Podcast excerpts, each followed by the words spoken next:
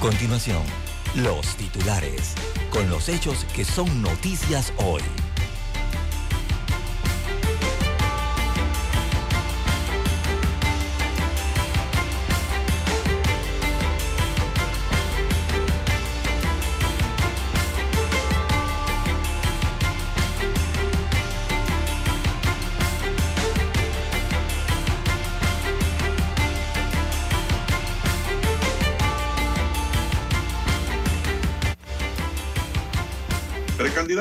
Exigen al Tribunal Electoral hacer público los criterios para anular las firmas de los que trabajaron en esa recolección.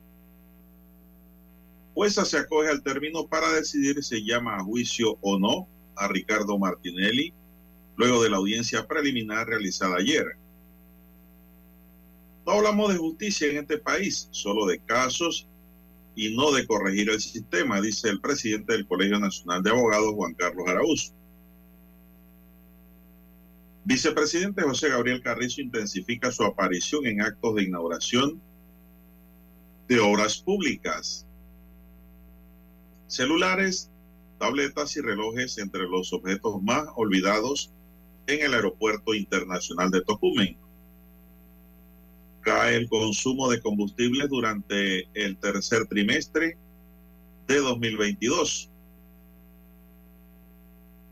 Para el año 2022 al 2023 se programó la siembra de 90 mil hectáreas de arroz en Panamá. Venezuela anuncia la firma de contratos con Chevron tras alivio de sanciones. Otros dicen Chevron. Aquí lo decimos a la mexicana, Chevron. También tenemos, señoras y señores, que los casos del COVID siguen en aumento en todo el país. Todo el mundo dice que tiene gripe, pero muchos de esa gripe en realidad es COVID. Pero no van a isoparse. Estudiantes piden auxilio económico para representar a Panamá en Estados Unidos. También para hoy tenemos Presos quedan los que trataron de secuestrar a su propio paisano. Paisano exigía a paisano chino 100 mil dólares para liberar a su víctima, pero fueron aprendidos. Querían robar en joyería zona libre de Colón y fueron atrapados por la policía. También tenemos para hoy, señoras y señores, Hassan es el panameño que movió 10 toneladas de cocaína a España. Está preso. Una investigación internacional que arrojó la detención de muchas personas de múltiples nacionalidades. Movían un tercio de la droga que se mueve por Europa. Eso es bastante. Encuentran el bote de un pescador que está desaparecido. También, señoras y señores, mujeres hieren con arma blanca a un irlandés durante un supuesto robo. Nadie ayudaba al irlandés o a parar la riña. Al contrario, los que filmaban animaban los actos de violencia, lo que indican que en el país se han perdido todos los valores.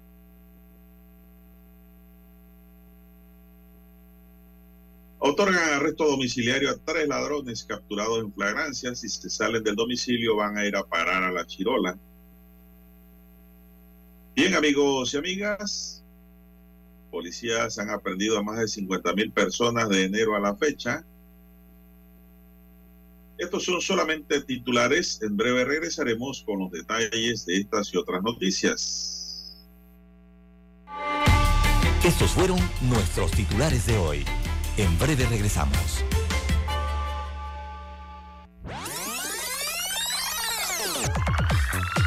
Omega Stereo tiene una nueva app. Descárgala en Play Store y App Store totalmente gratis. Escucha Omega Stereo las 24 horas donde estés con nuestra nueva app.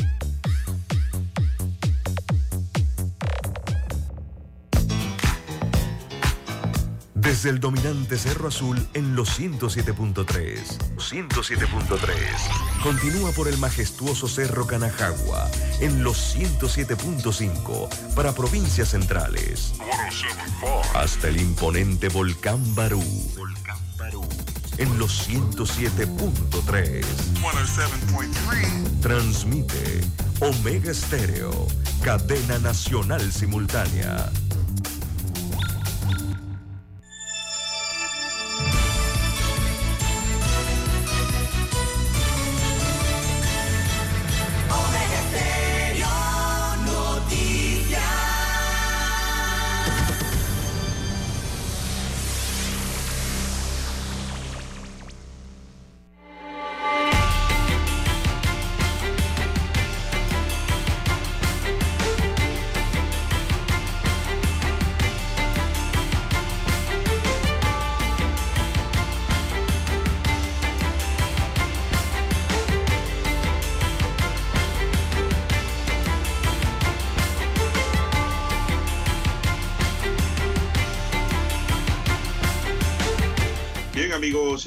muy buenos días. Hoy es miércoles, ¿ah?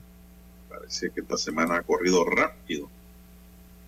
Y es miércoles 30 de noviembre del año 2022.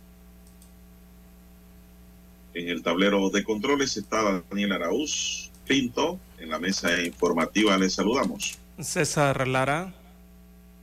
Y Juan de Dios Hernández Sánchez para presentarle las noticias, los comentarios y los análisis de lo que pasa en Panamá y el mundo en dos horas de información, iniciando la jornada como todos los días con fe y devoción, agradeciendo a Dios por esa oportunidad que nos brinda de poder compartir esta nueva mañana y así poder llegar a sus hogares, acompañarles en sus vehículos, en sus puestos de trabajo y donde quiera que usted se encuentre.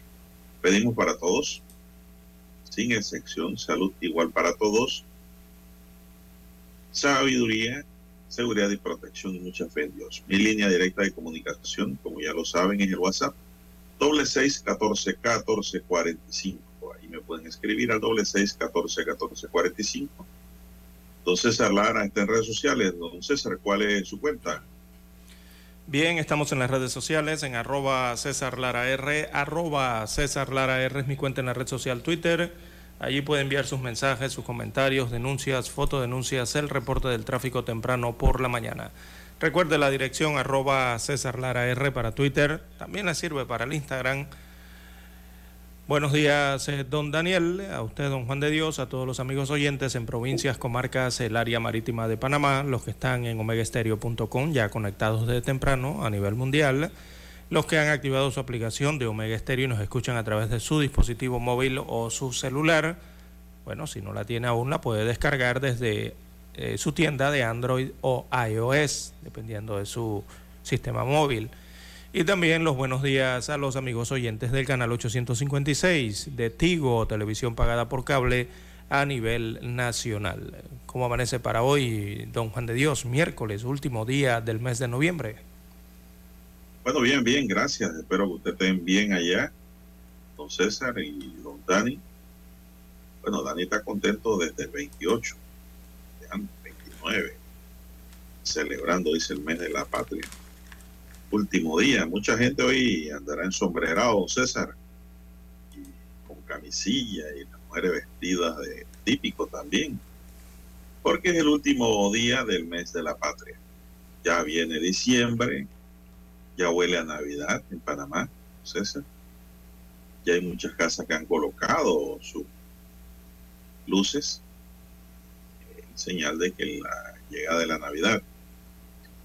Bueno, vamos a entrar en materia informativa y es que en la semana del 20 al 26 de noviembre se confirmaron en el país 6.435 casos nuevos de coronavirus y 7 defunciones por el COVID-19. COVID está allí, está latente y sigue matando gente.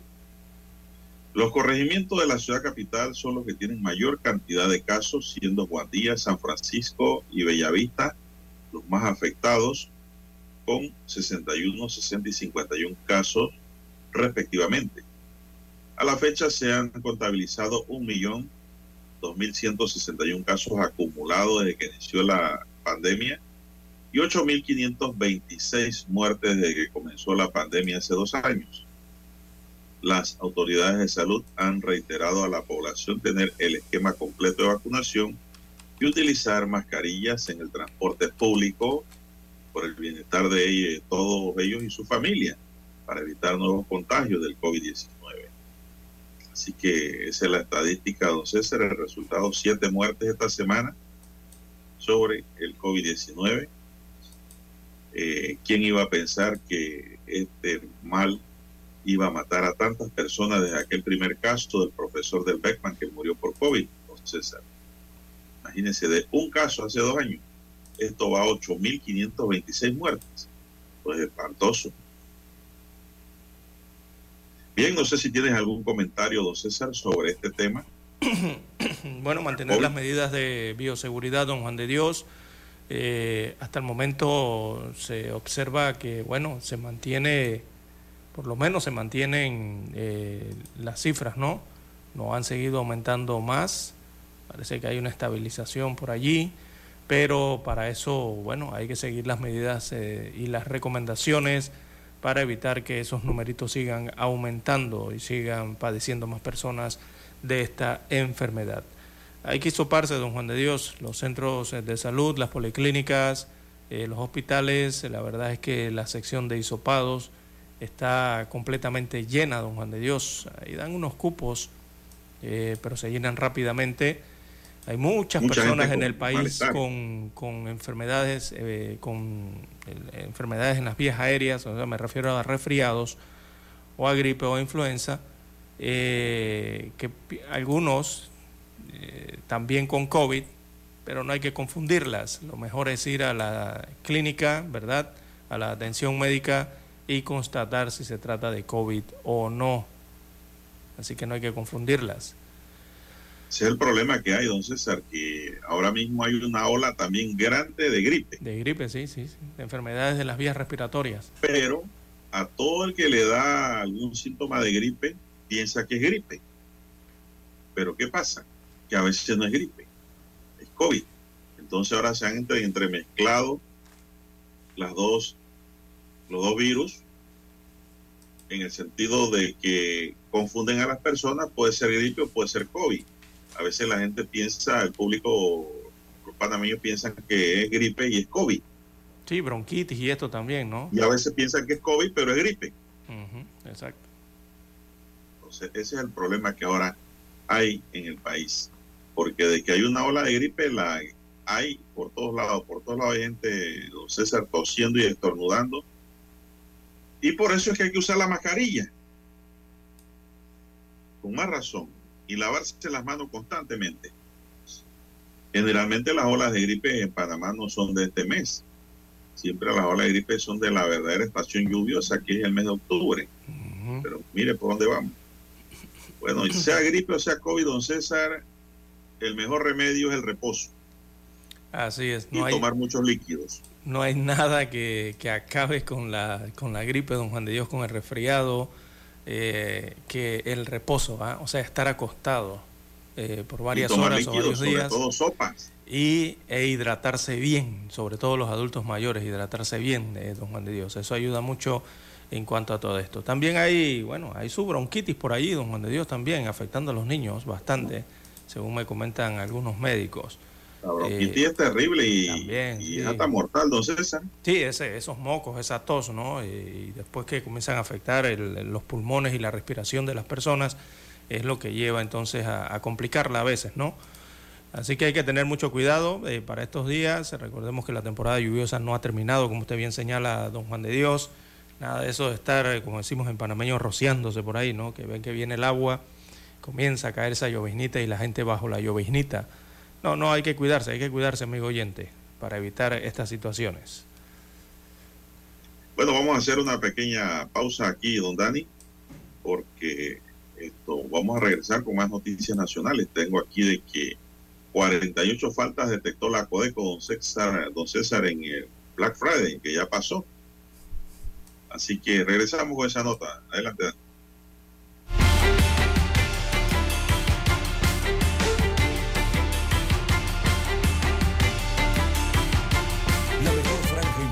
Matutina está en los 107.3 FM de Omega Estéreo.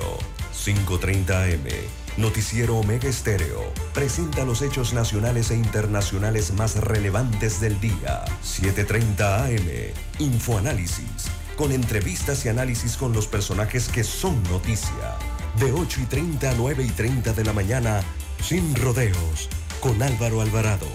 De lunes a viernes. Por Omega Estéreo. En centrales telefónicas, la casa del teléfono es tu mejor opción. Te asesoramos y ofrecemos buena atención. Con años de experiencia, trabajando para ti. La casa del teléfono, ubicados en Via Brasil y lista hermosa. La casa del teléfono, líder La casa del teléfono, distribuidores de Panasonic. Ven a visitarnos. La casa del teléfono. 229-0465 lsdtcorp.com Distribuidor autorizado Panasonic Omega Stereo tiene una nueva app. Descárgala en Play Store y App Store totalmente gratis.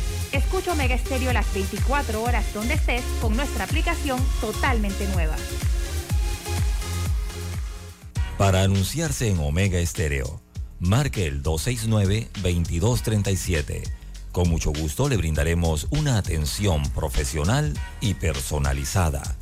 Su publicidad en Omega Estéreo. La escucharán de costa a costa y frontera a frontera. Contáctenos 269-2237. Gracias. Noticiero Omega Estéreo.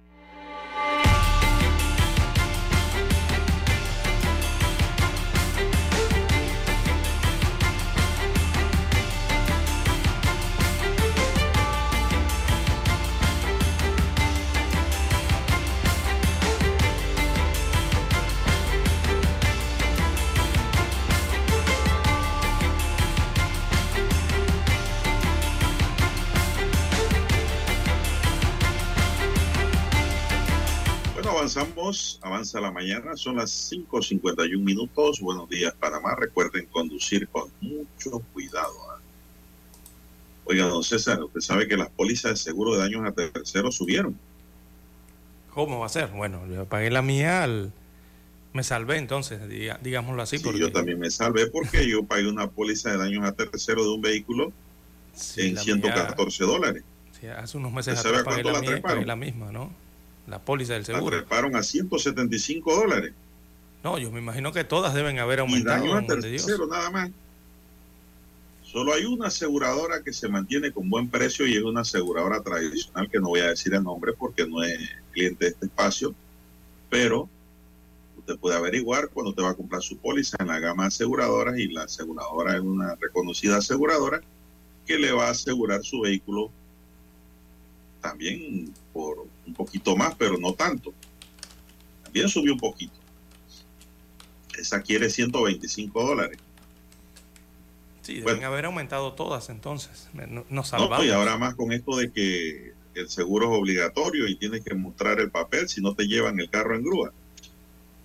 Esa es una de las consecuencias. Bien.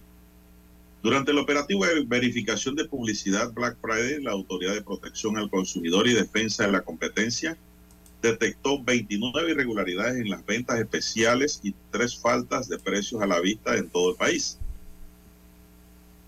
Según la Codeco, este operativo se realizó con el fin de asegurar que las ventas especiales cumplieron con lo establecido en la Ley 45 de 2007. Los funcionarios de la Codeco visitaron 602 comercios ubicados en diferentes provincias de Panamá. Cabe destacar que previo al Black Friday, la Codeco aseguró que incrementó sus capacitaciones a gerentes y dependientes de distintos locales comerciales para implementar correcta aplicación de la publicidad y el reconocimiento de la garantía a los consumidores. Dicen que estas capacitaciones influyeron mucho en los resultados de este operativo, ya que las irregularidades que encontraron fueron pocas en comparación a los locales visitados. El año pasado fueron 48 faltas las que se detectaron.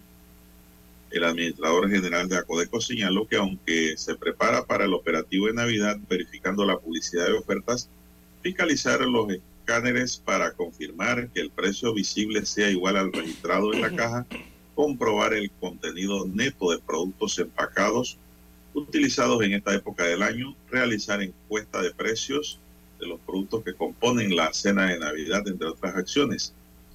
La Codeco reitera que en cumplimiento de sus labores fiscalizadoras dispone de un sistema de información y denuncia institucional conocido como CINDI.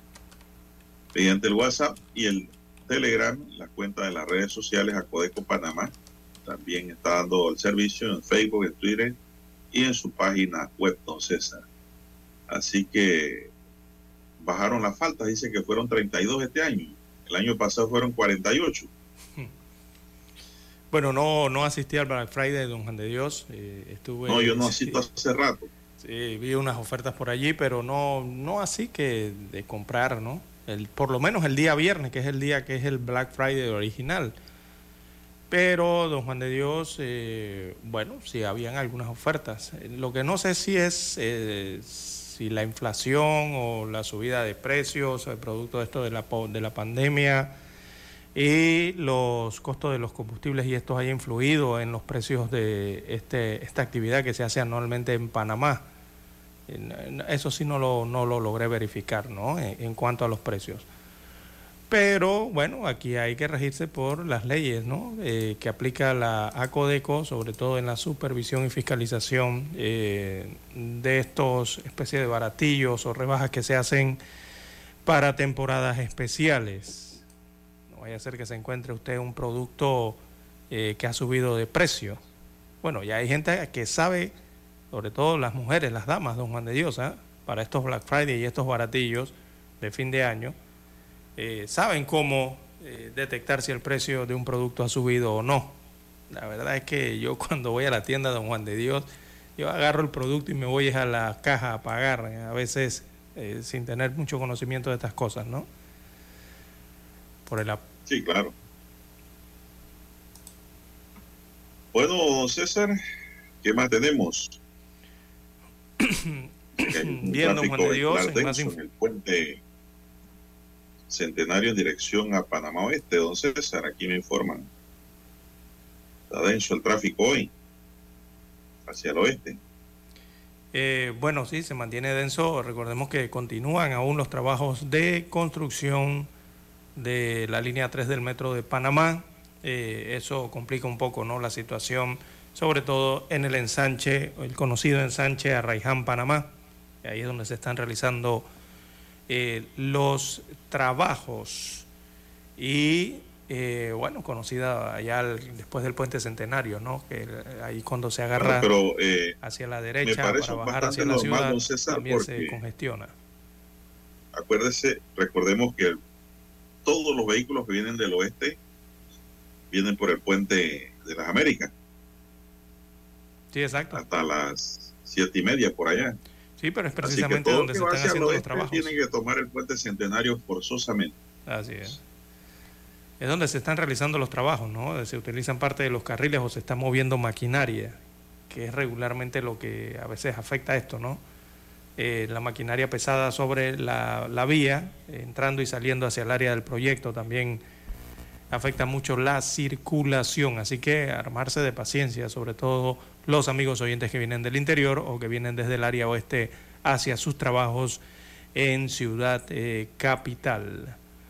Bien, las 5.58 eh, minutos de la mañana, 5.58 minutos de la mañana en todo el territorio eh, nacional.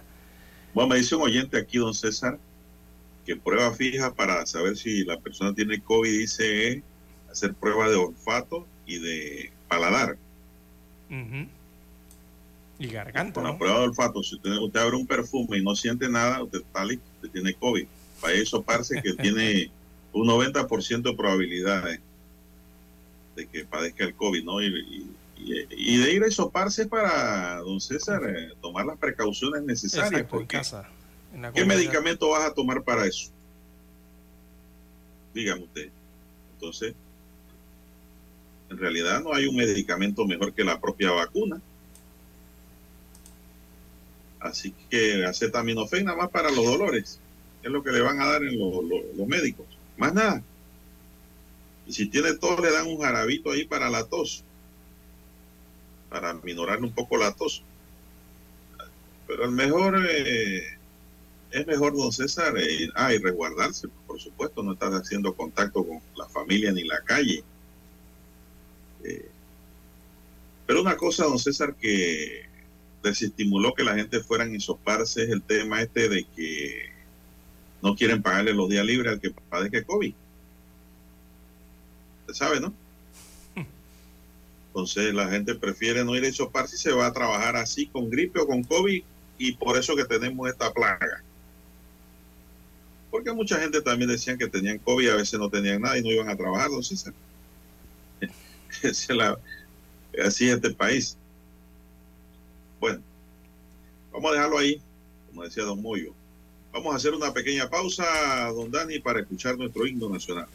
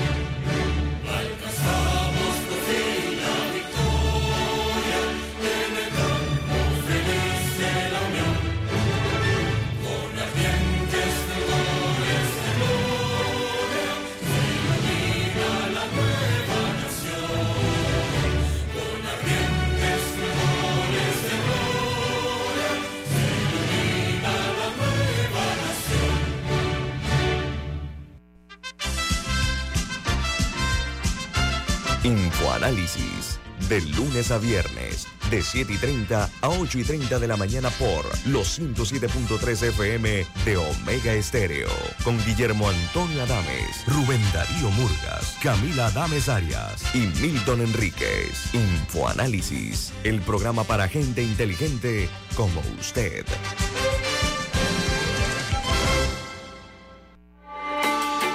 Noticiero Omega Estéreo.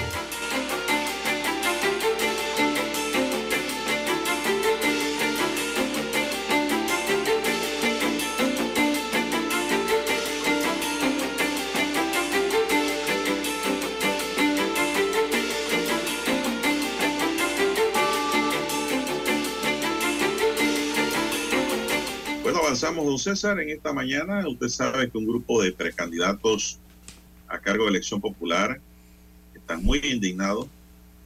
Acudió ayer en la mañana a la sede del Tribunal Electoral para exigir que hagan públicos los criterios y parámetros que utilizan para considerar las firmas anulables antes que se inicie el proceso de verificación con la participación de los precandidatos. El Tribunal Electoral anunció que la Dirección de Auditoría Interna integrará un informe que detallará cuántas firmas de respaldo a precandidatos por la libre postulación se dieron que fueron recogidas a través del app para dispositivos móviles. Serán anuladas por irregularidades y con este resultado se espera conocer a los activistas y de los cuales los aspirantes han incurrido en esta anomalía y si así tomar las medidas.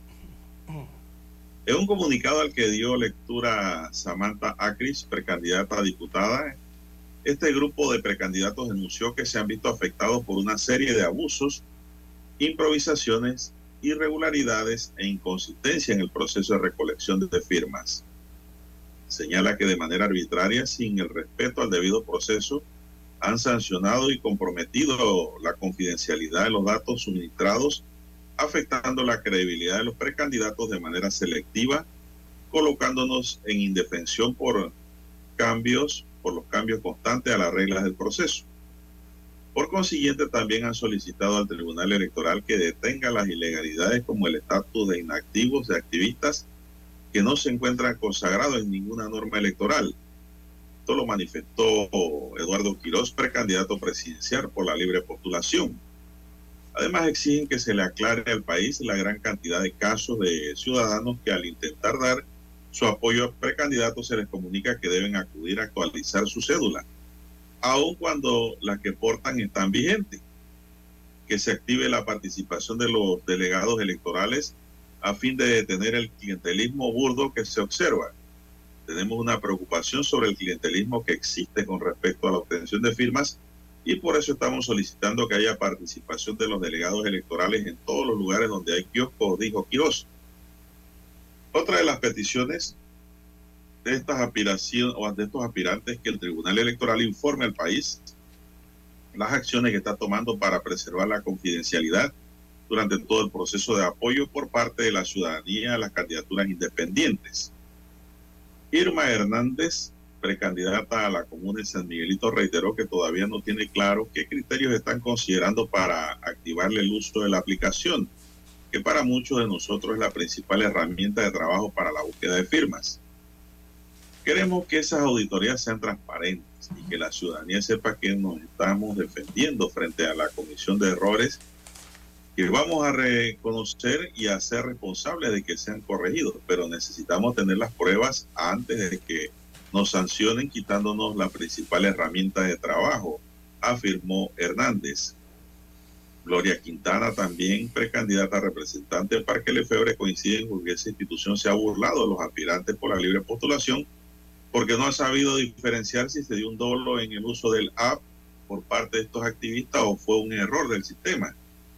Las reglas no las han cambiado y no puede ser que nos metan en el mismo paquete a las personas que realmente cometieron fraude de manera consciente, usurpando el mismo padrón electoral y haciendo todo tipo de artimañas para obtener firmas y no cataloguen como si todos hubiésemos sometido o cometido fraude y el hecho mal y se ha hecho mal uso de la aplicación. Ante la vulneración del debido proceso que denuncian estos precandidatos han sido víctimas del Tribunal Electoral al establecerse primero una sanción antes de realizar las debidas auditorías adelantaron que estarán evaluando presentar acciones legales ante la Corte Suprema, el Ministerio Público y la Fiscalía Electoral. Vamos a presentar todos los recursos necesarios para defender nuestra candidatura independiente frente a estas arbitrariedades, frente a un proceso que ha sido empañado y que desde ya la ciudadanía ha perdido la credibilidad al momento de llegar a solicitar su firma de respaldo, agregó Irma Hernández. Bueno, estas son las quejas, don César, de los eh, precandidatos de libre postulación ante el Tribunal Electoral. Es decir, no hay reglas claras. Sí, sí es que este, eh, esto va e incluso hasta don Juan de Dios, es que el centro del problema con esto de las candidaturas de libre postulación y la recolección de firmas eh, muchos hablan de los abusos, de las improvisaciones, de las irregularidades, de las inconsistencias eh, en esto del proceso de las firmas, ¿no? A través de la aplicación. Es que todo esto lo está generando es la aplicación. Eh, la pregunta aquí es, bueno, ¿quién creó? O sea, ¿quién fabricó? ¿Quién creó esa aplicación? Se dice que la aplicación fue creada por eh, panameños eh, que trabajan en el Tribunal Electoral. Supongo yo que debe ser el Departamento de Tecnologías o de Informática o de Desarrollos Tecnológicos del Tribunal Electoral, ¿no? Allí tienen que haber eh, creado el app, porque el tribunal no ha informado que este app fue comprado a ninguna empresa, ni licitado, ni nada. Simplemente fue creado por la misma institución. Entonces, eh, todo lo que ha generado esto, don Juan de Dios, eh, todas estas denuncias, ha sido la propia app. Entonces, algo está ocurriendo con esa app, algo está ocurriendo con la creación, eh, el origen de esa propiamente, ¿no? Si funciona o no funciona correctamente, o si tiene la capacidad o no, me refiero en la parte de, de tecnología, ¿no? Eh, real para poder llevar adelante un proceso como eh, debe ser transparente eh, de recolección de firmas a nivel nacional. Entonces, a través de la, cuando funciona en algunos sentidos y en otros sentidos cuando deja de funcionar, que vienen todas estas denuncias, entonces nos estamos dando cuenta de muchas cosas que están pasando en el Tribunal Electoral. Esa denuncia de que tienen las cédulas, las personas tienen sus cédulas, eh, vigentes todavía eh, en mano, ¿no? Y cuando llegan a recoger con el apps eh, la firma, resulta que en el sistema de cedulación del Tribunal Electoral le dice que no pueden utilizar esa cédula porque tiene algún tipo de inconveniente y que tienen que ir a actualizarla. Entonces, cada vez que se utiliza el app para el tema de la recolección de firmas, estamos descubriendo más situaciones que tienen que ver con eh, todo este proceso y otros procesos que tiene el Tribunal Electoral propiamente, ¿no? Eh, es una lástima lo que está ocurriendo. El tribunal dice que no ha suspendido a los activistas, a ninguno los ha suspendido, según dijo el día de ayer, o trató de aclarar el día de ayer, y también informaban ayer que todavía no han activado tampoco a todos los activistas que están en revisión. O sea que está eh, prácticamente la misma situación, ¿no? Eh, dicen por un lado que ninguno está inhabilitado, pero igualmente te dicen que eh, eh, no todos han sido activados para la utilización de esta tecnología. Entonces siguen en la misma situación los amigos que están tratando de recolectar firmas para lanzarse como candidatos independientes a las próximas elecciones generales. Don César, esto, sobre este tema hay mucho que decir, hay mucho que hablar. Yo todavía no he escuchado al Tribunal Electoral decir en qué consiste el fraude, que ellos dicen que son anulables. ¿En qué consiste? yo no entiendo todavía.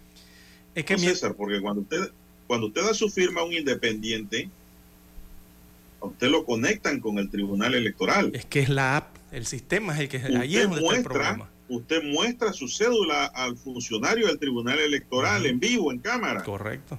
Y aparte de eso, tiene que decirle en audio de viva voz, en cámara, de que usted le está dando el apoyo a determinado candidato para determinado cargo de elección. Y eso se lo estoy diciendo porque yo estoy apoyando a un amigo. Correcto, cualquier ciudadano puede hacerlo a nivel nacional. Y, y así fue la regla, don César. Así mismo como le estoy explicando, esto no se lo estoy inventando. Entonces, yo, no entiendo que el Tribunal Electoral explique en qué consiste y cómo han sido las trampas que ellos dicen que han ocurrido. No entiendo todavía. Yo, mi, mi, mi, yo, me, yo creo que el problema sigue estando en el app, no en el mismo proceso en sí de recolección. Es en el app. El app tiene que tener algún problema. quiere apoyar y no puede. Exacto. Eh, eh, la misma aplicación, la tecnología, cuando la crearon, eh, eh, si, si, tiene la capacidad, yo creo que allí está la problemática eh, de esta situación que se está presentando con todas estas denuncias. Bueno, vamos a hacer la pausa, Dani. 6.13. La mejor franja informativa matutina está en los 107.3 FM de Omega Estéreo. 5.30 AM. Noticiero Omega Estéreo. Presenta los hechos nacionales e internacionales más relevantes del día. 7.30 AM. Infoanálisis. Con entrevistas y análisis con los personajes que son noticia. De 8 y 30 a 9 y 30 de la mañana. Sin rodeos. Con Álvaro Alvarado. De lunes a viernes por Omega Estéreo.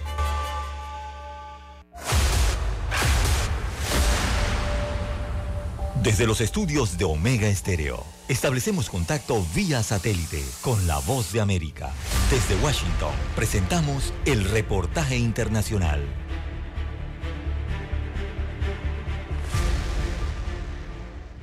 El presidente Joe Biden se prepara para recibir la que será su primera visita de Estado desde que tomó el cargo, una costumbre diplomática que había caído en el olvido a raíz de la pandemia del COVID-19 y regresa el miércoles con la presencia del mandatario francés Emmanuel Macron en la capital estadounidense. Pese a que la relación entre ambos dignatarios comenzó con un notorio altibajo a raíz del acuerdo de seguridad entre Estados Unidos y Australia, en el que Washington proporcionaría tecnología avanzada de defensa para la construcción de submarinos nucleares. Un ambicioso acuerdo que irrumpió el contrato de Francia para vender estos buques. Lo cierto es que la sintonía entre ambas naciones se ha consolidado como una de las relaciones más fuertes de Occidente, como la describe el coordinador del Consejo de Seguridad Nacional, John Kirby. Nuestras alianzas son algo que ninguna otra nación en el mundo puede igualar. Francia es la más antigua y el presidente Macron ha sido un líder dinámico dentro del G7, particularmente allí en Europa, por lo que el presidente sintió que esto era exactamente el país correcto y el más apropiado para comenzar con las visitas de Estado.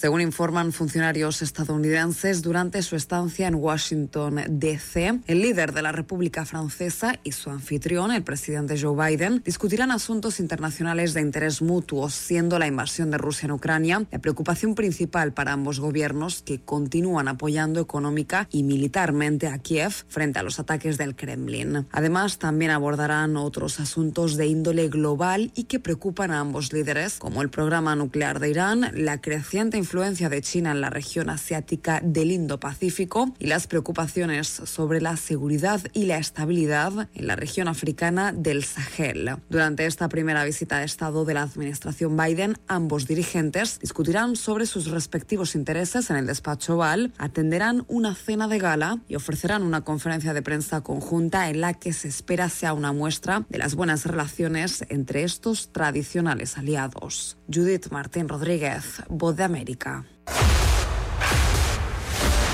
Escucharon vía satélite desde Washington el reportaje internacional. Omega Estéreo, cadena nacional. Noticiero Omega Estéreo.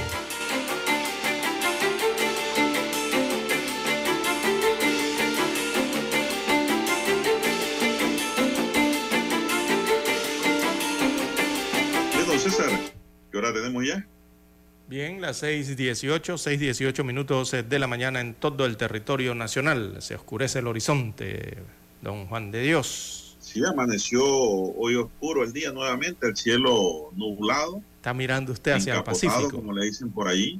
Mira usted hacia el Pacífico, el horizonte.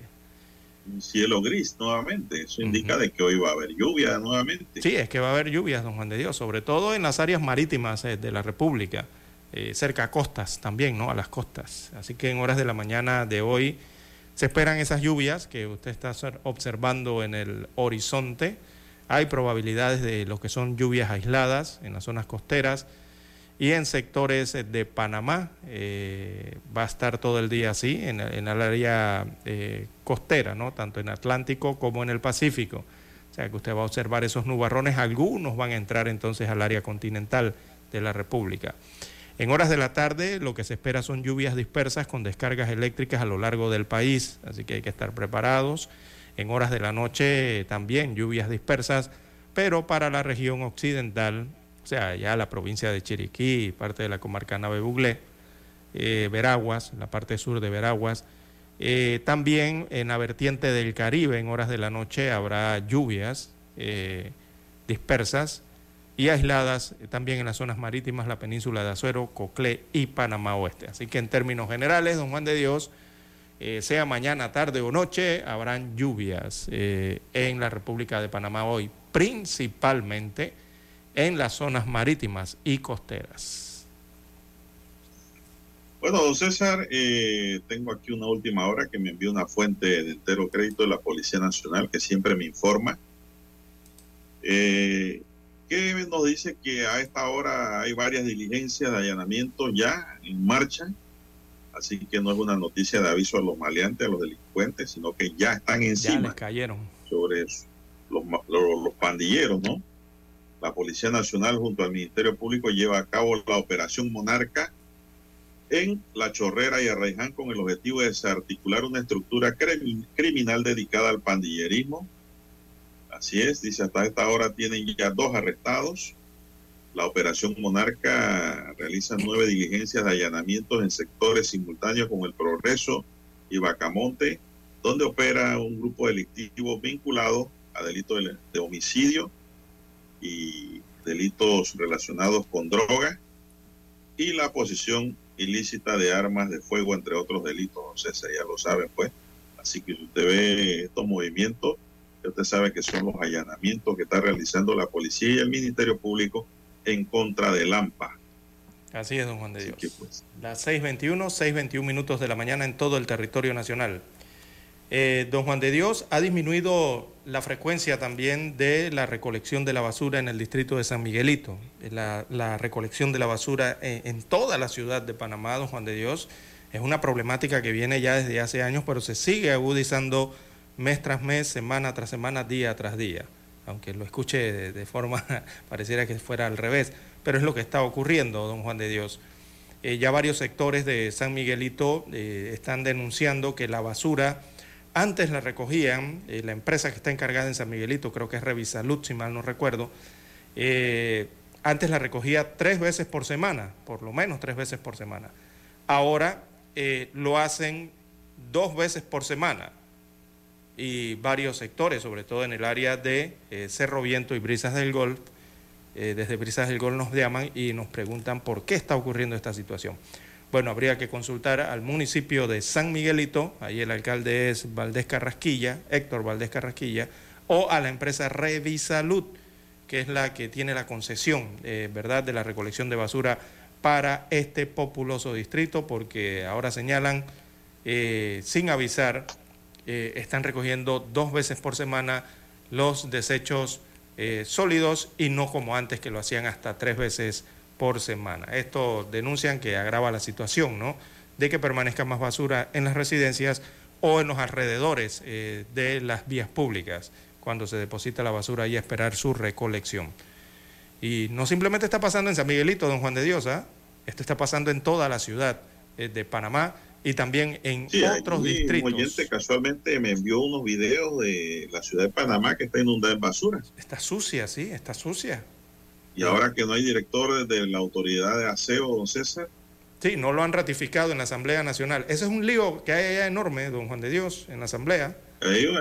Hay, un muñequeo político. Exactamente, porque al parecer el nuevo director designado por el presidente y el Ejecutivo, al parecer no tiene el aval de eh, los diputados en la Asamblea Nacional, que es otro órgano del Estado aparte, ¿no? Sí, pero los diputados están ocasionando estas inundaciones de basura por todos lados. Si aquí se desata una plaga de enfermedad es culpa de los diputados, vamos a decirlo alto y claro, don César. Su deber es ratificar al funcionario y que trabaje bien, punto. Tienen un tira y jala allí el Ejecutivo con el Legislativo. eso es todo. Al parecer están dañando la ciudad los diputados que no, no ratifican a este señor que acaban de nombrar allí. Pero bueno, yo no sé ni cómo se llama, don César. Ese es el problema de la política, don Juan de Dios, y a veces de la politiquería, ¿no? Eh, aquí pues, siempre se ha dado por costumbre de que algunas instituciones, don Juan de Dios, se las dan como hasta como fincas privadas eh, a sectores políticos del país, en este caso si a, ese caballero no lo ratifican, don César, él no puede firmar ningún contrato de recolección de basura. Así es, no puede hacer nada. Y toda esa basura que usted ve en su comunidad, Bellavista, Santa Ana, Chorrillo, San Miguelito, en toda la ciudad. San Miguelito es otra cosa, es un mundo aparte. Pero sí en la ciudad, Chorrillo, eh, San Francisco, Bellavista, eh, por todos lados, hasta San Martín. Eso es cúmulo de basura. Así es. Usted piensa en sus diputados. Así es. Y la pregunta es por qué los diputados no quieren ratificar Punto. al director de el nuevo director de la DIMAUT. ¿Por qué? no forma parte de su propio partido, sí forma parte del propio partido eh, revolucionario No, lo que democrático. pasa, don César, es que aquí las fincas se han llevado ya no de, de forma de partido, sino de Ah, formas personales, como feudo Debe de ser cada porque uno. no, le, no les tocó la autoridad de aseo a, eh, a, los a los que tienen que ver con el legislativo. Porque a veces se reparten Bueno, hasta ya las por allí empezó el muñequeo también, don César, para pelearse la licitación de Los camiones y el relleno sanitario, Patacón, los viene camiones. hacer un nuevo contrato. Exacto. Entonces digo, todo aquí lo venden en función de negocios y de plata. Y de no sé cuándo va a cambiar, pero los culpables somos nosotros los panameños que no sabemos escoger a nuestros políticos para que gobiernen. Así es. Todo, la mayoría de la gente se deja llevar por el regalito, las cinco libras de arroz, que el vale, que el bono, que qué sé yo, la zinc. O sea, no hay conciencia cívica ciudadana en este país. Está totalmente Lamentablemente concentrado. los que tenemos conciencia cívica somos menos, pues. Entonces, por mayoría gana la maleantería. Lastimosamente. Pero hay que seguir martillando y Así educando a la población, don César. Sí, Porque el país día realmente está La población concentrado. aprenderá a respetarse a sí mismo y respetar el voto y respetar al país. Y pensar en un bien para todos, no para mí ni para mi familia, Así que es lo que ahora mismo está ocurriendo. Es una lástima, ¿no? Lo, lo que ocurre en el país, porque realmente eh, el país o la mayoría de la ciudadanía eh, o los temas están dedicados eh, solamente a pensar en la política. Realmente es así lo que está ocurriendo, la mayoría de las situaciones. Y no pensar en, en cómo hacer entonces que el país crezca o avance o se desarrolle. Oiga, don César. Entonces tenemos un gran problema. En ese que hay para mí, usted sabe que la gente hasta se pelea y se dejan de hablar, Sí, exacto. se cogen hasta rabia. Si, si, si llega a un puesto público un amigo suyo, un amigo mío, y resulta ser que yo quiero una oportunidad de trabajo, quiero algo eh, que él me consiga y no puede, yo me pongo bravo con él. Sí, no te habla. O le habla dejo de hablar, de chatear, de comunicarme con él porque no me da, no hay nada para mí. Pero Así no estoy es. pensando que ese funcionario va a trabajar es para todos, Así mismo. no solo para mí, porque así somos egoístas y personalistas y egocentristas. Y mientras eso siga, Que el todos país no pensamos avanza. en función de mi persona y de mi familia. Entonces, si no hay para ninguno, entonces ya tú eres mi enemigo. Ya no te hablo más, no te dirijo más, no te doy más nunca el voto. Así estamos en Panamá, César. Exacto. La política. hacen Entonces que ahí la donde se cae en el clientelismo político por complacencia. Yo no sé cuándo vamos a erradicar esos males de aquí. ¿eh? Bueno, Creo que viene el momento ahora en el hay que 2024. ser ciudadanos, don Juan de Dios. Primero hay que darle valores Claro y que hay que educación cívica a los ciudadano. chicos. Y cuando más adultos, entonces hacer, eh, hacer que sean ciudadanos, que, ¿verdad?, practiquen la ciudadanía de verdad, sus derechos. Pero bueno, eh, eso tomará generaciones quizás. Bien, don Juan de Dios, las 6.28 minutos de la mañana en todo el territorio nacional. Oiga, por aquí me llega una estadística de las licencias y los títulos de abogados, don Juan de Dios. Oiga, Ay, sí hay abogados en Panamá. Dios mío, después les damos lo- lo- las cifras, no, las no, estadísticas, no, don Juan de Dios. un momentico, un momentito. Ajá. Como decía mi abuela, un momentico. Eh, hay muchos licenciados, abogados pocos. Bueno, le doy los datos pues, cree que cuando tiene el título de licenciado en Derecho ya es abogado. Puede si la alguno- abogacía. Ese título le va a permitir convertirse en abogado, pero no es que es abogado. Bueno, le doy Puede los datos, Juan de Dios, en Panamá. en abogado cuando usted empieza a abogar litigiosamente. Ahí usted es abogado. Así mismo es, allá en los Así se me tribunales. a en nuestra primera casa de estudios superiores. En los tribunales, La a Universidad de Panamá. el, el- el- la- Vamos a la pausa, pues.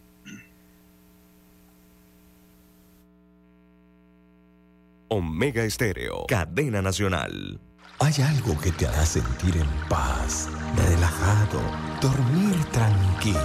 Y es tan simple como mantenerte al día con tus pagos y recargas en línea de celular, metro, metrobús, Panamás, seguros, agua, luz, aseo, boletas, licencia Entra a www.telered.com.pa diagonal mis pagos hoy y entérate de todos los servicios que puedes pagar por banca en línea desde la comodidad de tu hogar. Ya no tienes por qué inhalar y exhalar en el tráfico. Mantente al día con tus pagos en línea y relájate. Para anunciarse en Omega Estéreo, marque el 269-2237 con mucho gusto le brindaremos una atención profesional y personalizada. Su publicidad en Omega Estéreo. La escucharán de costa a costa y frontera a frontera. Contáctenos 269-2237. Gracias. 730 AM Infoanálisis, con entrevistas y análisis con los personajes que son noticia. La mejor franja informativa matutina está en los 107.3 FM de Omega Estéreo, cadena nacional. Desde los estudios de Omega Estéreo, establecemos contacto vía satélite con la voz de América. Desde Washington, presentamos el reportaje internacional.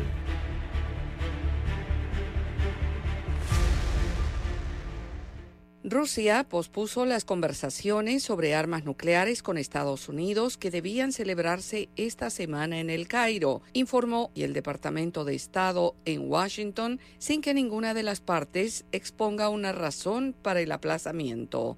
Funcionarios de los dos países tenían previsto reunirse en la capital egipcia del 29 de noviembre al 6 de diciembre para discutir la reanudación de las inspecciones en el marco del nuevo Tratado de Reducción de Armas Nucleares, conocido como START, que había sido suspendido en marzo de 2020 debido a la pandemia del COVID-19. Un portavoz del Departamento de Estado dijo que la parte rusa informó a Estados Unidos de que Rusia ha pospuesto unilateralmente la reunión y declaró que propondría nuevas fechas.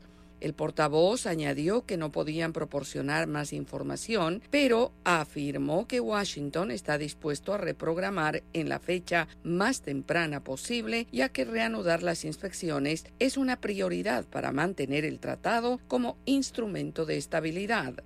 En respuesta a una pregunta sobre el tema, el Ministerio de Asuntos Exteriores ruso confirmó el aplazamiento de las conversaciones. El nuevo tratado START, que entró en vigor en 2011, limita la cantidad de ojivas nucleares estratégicas que pueden desplegar Estados Unidos y Rusia y el despliegue de misiles y bombarderos terrestres y submarinos para entregarlas.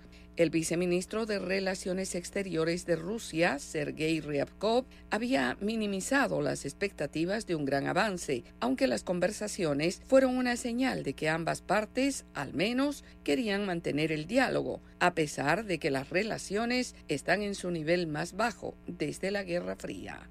Yoconda Tapia, Voz de América, Washington. Escucharon vía satélite desde Washington el reportaje internacional. Noticiero Omega Estéreo. Las noticias impresas en tinta sobre papel. Con ustedes. Escuchando el periódico. Los titulares de las primeras planas de los diarios estándares de circulación en Panamá.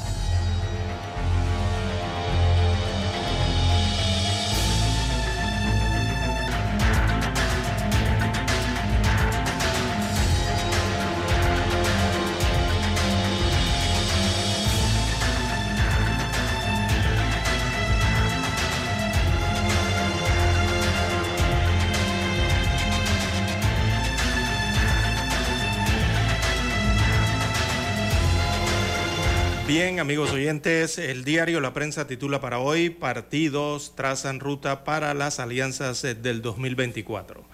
Destaca la información de primera plana del diario La Prensa que cuando faltan ocho meses para que los partidos eh, seleccionen su oferta electoral, con miras a las elecciones eh, del próximo 5 de mayo del 2024, dos de las principales fuerzas políticas del país, el Partido Revolucionario Democrático y el Partido Panameñista, ya han decidido la hoja de ruta para reservar los espacios a pactar en eventuales alianzas. El Partido Panameñista arrancó el pasado mes de octubre con una gira a nivel nacional para consultar a sus bases los posibles espacios que reservarían en una posible unión de corrientes políticas. En tanto, el Partido Revolucionario Democrático, eh, este mismo eh, paso lo dio el pasado fin de semana, cuando decidió que será una comisión conformada por miembros del Comité Ejecutivo Nacional, el CEN del PRD, la que analice qué espacios se reservarían o se reservarán en este caso. Bien, se habla de un 20% para el Partido Revolucionario Democrático de reserva en este caso, ¿no? Bien, en más títulos, eh, para la mañana de hoy tenemos jueza se acoge al término de 30 días para decidir si llama a juicio a el expresidente Ricardo Martinelli Berrocal. Esto en el caso New Business. Así que la jueza tercera liquidadora de causas penales, Valoisa Marquines, se acogió al término de 30 días que le permite la ley para decidir si llama o no a juicio al expresidente Ricardo Martinelli Berrocal en el proceso por presunto blanqueo de capitales en la compra de la editora Panamá América por sus siglas EPASA. Ya en octubre pasado, por este caso, Martínez llamó a juicio a 20 empresarios que habrían participado en armar una canasta de fondos presuntamente provenientes de contratos del Estado a través de la sociedad New Business. En otros títulos de la prensa para hoy, Ministerio de Salud busca adelantar la llegada de la vacuna bivalente al país.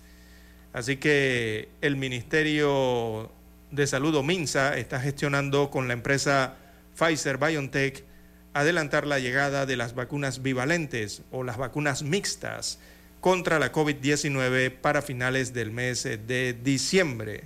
Es la última información que se tiene, aunque se había señalado que llegaría en el primer trimestre del año 2023.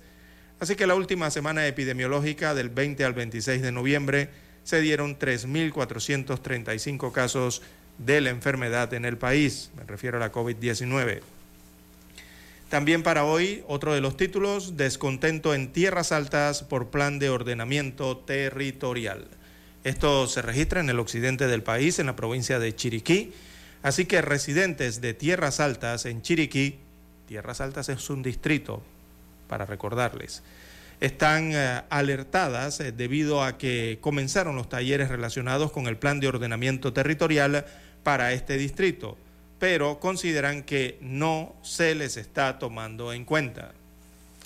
También la prensa titula para hoy eh, en Panorama tenemos El amante polaco, el nuevo libro de Elena Poniatowska, es el apellido.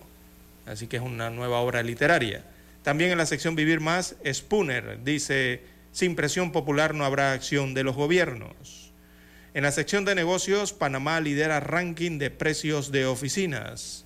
También en la sección de economías eh, aparece el reportaje, Odebrecht rechaza peritos designados por Tocumen SA en la disputa que tienen aún por los pagos eh, del Aeropuerto Internacional de Tocumen. También para hoy tenemos eh, en la sección de deportes, bueno, habla de Qatar, Estados Unidos e Inglaterra eh, clasifican, clasificaron el día de ayer. Lastimosamente Ecuador se despide del Mundial, la selección de los corazones, que estaba en el corazón de la gente, ¿no? Bueno, lastimosamente así es el Mundial, si no hace los puntos y los goles a favor, o diferencia de goles, no clasificas. Bueno, fue una jornada de, clasificaciones a los octavos de final para Estados Unidos de América, lo hizo a costa de Irán, le ganó 1 a 0, e Inglaterra desterró a Gales 3 a 0. Oiga, pero que le ponen desterró, están allí mismo compartiendo la misma isla, ¿no? Pero bueno, en el, en el deporte los ingleses le ganaron a los galeses 3 a 0. Eh, también Senegal acabó con el sueño de Ecuador, los venció 2 a 1 y Países Bajos derrotó a Qatar 2 a 0. Así que aseguran sus clasificaciones en el grupo A. Eh, Países Bajos y Senegal pasan a la siguiente ronda. En el grupo B, Inglaterra y Estados Unidos pasan a, a la siguiente ronda. Hoy se definen los grupos C y D en el Mundial de Qatar. Los partidos son a las 11 y 2 de la tarde. Así que hoy Argentina y México, Polonia y Arabia Saudita definen su destino, al igual que Australia, Dinamarca y Túnez. Allí también está Francia, pero Francia ya está clasificado. Así que el partido importante para hoy, bueno, en el grupo C, amigos oyentes, es todo. México, Polonia, Arabia Saudita y Argentina.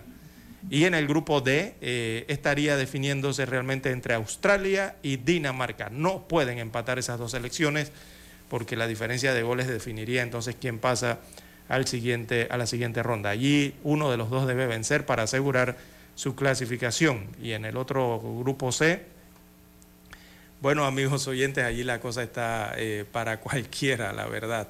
Eh, tanto para Argentina, México tiene sus posibilidades todavía, aunque no dependen de ellos.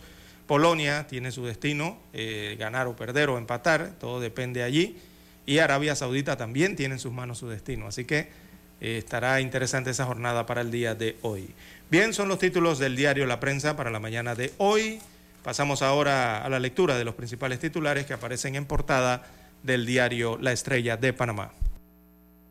Así es, la Estrella de Panamá para hoy dice, señores de la droga, la conexión panameña de una red europea entre los detenidos en un operativo antidroga en España se encuentra el panameño radicado en Dubái, Anthony Alfredo Martínez Mesa, y que en Panamá es directivo de varias sociedades. La red era conocida por las autoridades europeas como señores de la droga. Disminuye el consumo de combustible durante el tercer trimestre de este año piden al Tribunal Electoral transparentar criterios para borrar firmas. Precandidatos por la libre postulación a distintos cargos públicos acudieron al Tribunal Electoral para solicitar que se divulguen los criterios de la entidad para eliminar firmas. Ricardo Martinelli la espera para saber si irá o no a juicio. También Elian González 23 años después de un naufragio que atizó una disputa política. Hay un reportaje sobre este caballero chico cubano. La polémica publicidad de la marca ropa española Valenciaga que llegó a los tribunales. El Mundial de Fútbol entra en su fase de eliminados y ayer se despidieron entre lágrimas el anfitrión Qatar, Ecuador, Gales e Irán. Y las celebraciones fueron para los ingleses, estadounidenses, senegaleses y neerlandeses. También tenemos, entre otros titulares, La Milagrosa, donde el picante mexicano se mezcla con los sabores panameños. Cine francés recorre los espacios panameños. Siete películas que presentan lo mejor de la cinematografía de Francia se proyectan en los cines de Panamá hasta el 7 de diciembre. La iniciativa se ha presentado en México y es la primera vez que se hace en Centroamérica. Y finalmente, un análisis sobre el sistema de justicia, dice Araúz. El presidente del Colegio Nacional de Abogados, Juan Carlos Araúz, consideró que el sistema de justicia no estaba preparado para enfrentar investigaciones complejas como el caso de Brecht. Nosotros no hablamos de justicia en este país, hablamos de casos pero no se habla de corregir un sistema, enfatizó el abogado. Señoras y señores, estos son los titulares que hoy nos brinda la estrella de Panamá y concluimos así con la lectura de los periódicos para la fecha. Hasta aquí, escuchando el periódico. Las noticias de primera plana, impresas en tinta sobre papel.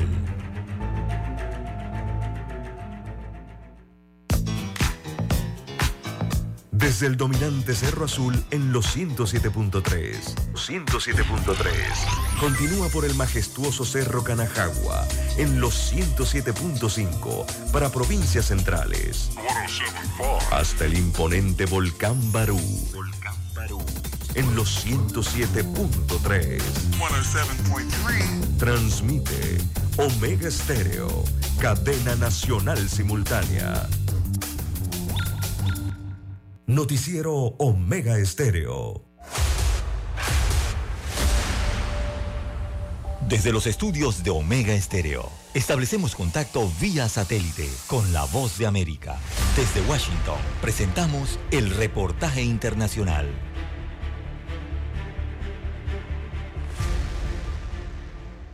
Luego de que el gobierno del presidente Nicolás Maduro y la plataforma unitaria de la oposición firmaron un acuerdo que anticipa la creación de un fondo para la atención social con recursos congelados en el exterior para atender las necesidades más urgentes en Venezuela, el Departamento del Tesoro de Estados Unidos emitió una licencia que autoriza a la petrolera estadounidense Chevron producir y extraer petróleo venezolano y exportarlo a Estados Unidos. Sin embargo, la licencia presenta restricciones, como la no autorización del pago de impuestos, regalías y dividendos al gobierno venezolano. En ese sentido, a juicio del expresidente de Petróleo de Venezuela, Humberto Calderón Berti, el tema de la licencia no debe magnificarse. Sin embargo, y consultado por La Voz de América, el economista y exministro de Industrias Básicas y Minería, Víctor Álvarez, resalta que Chevron tiene una capacidad instalada que no ha podido aprovechar debido a las sanciones. Chevron resistió y logró gestionar licencias para mantener al día las labores de mantenimiento y preservar esa capacidad que, una vez puesta en marcha, puede sumar a los 110 mil barriles actuales al menos 100 125 mil barriles de petróleo más diariamente. Álvarez añade que el impacto sobre los precios del petróleo y gas consecuencia de la invasión de Rusia a Ucrania ocasiona que las reservas petroleras y gasíferas de Venezuela adquieran una creciente importancia. Al otorgarse la licencia a Chevron, es de esperar que el gobierno de Estados Unidos también otorgue licencias similares a otras empresas petroleras que operan en el país, tales como Repsol y Eni.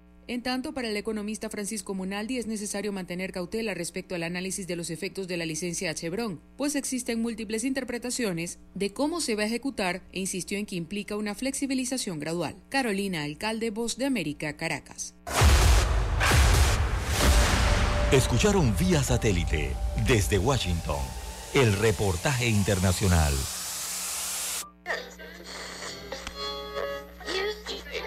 Cuando nadie creía en el FM estéreo. Esta es la nueva generación en radio.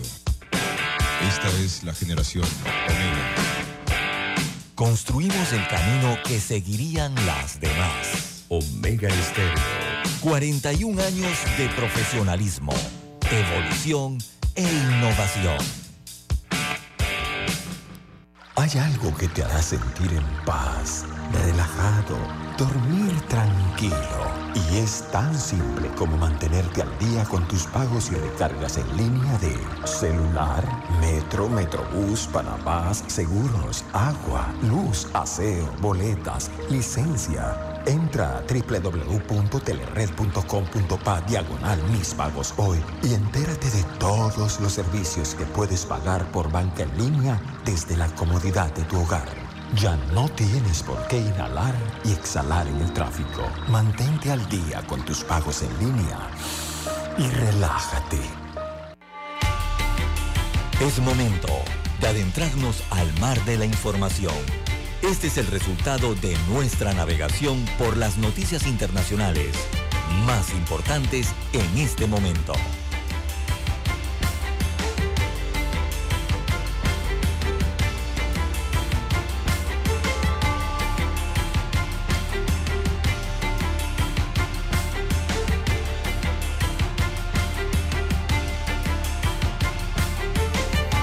Bien, las 6:48 minutos de la mañana en todo el territorio nacional.